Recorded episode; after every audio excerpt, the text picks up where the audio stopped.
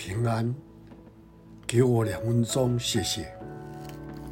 在罗马书第八章二十六节，况且我们的软弱有圣灵的帮助，我们不晓得怎样的祷告，只是圣灵随自己用说不出来的叹息替我们祷告。鉴察人心的，晓得圣灵的意思意思，因为圣灵照着神的旨意替圣徒来祈求。我们晓得万事都互相效力。叫爱上帝的人得益处，就是按他旨意被召的人。古代中国有一个人靠养马为生，他所饲养的一匹骏马跑掉了以后，朋友相聚的来安慰他。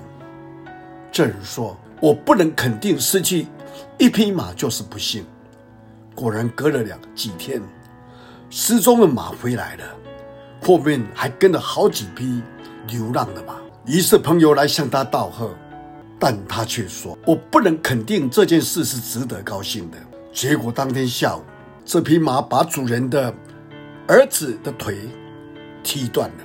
朋友闻讯又来安慰他，他还是一句老话：“我不能肯定这就是不幸的。”过了几天，战争爆发了，这个年轻人由于折断的腿被免除服役。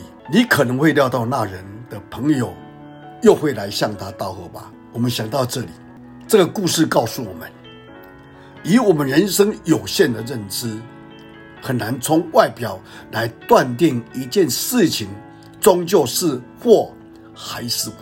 一个信上帝的人，绝不会站在自己的角度来看任何事情，因为相信万事都互相效力，叫爱上帝的人得益处。他不至于向那位中国的朋友反问：“我怎么知道这件事是祸还是福呢？”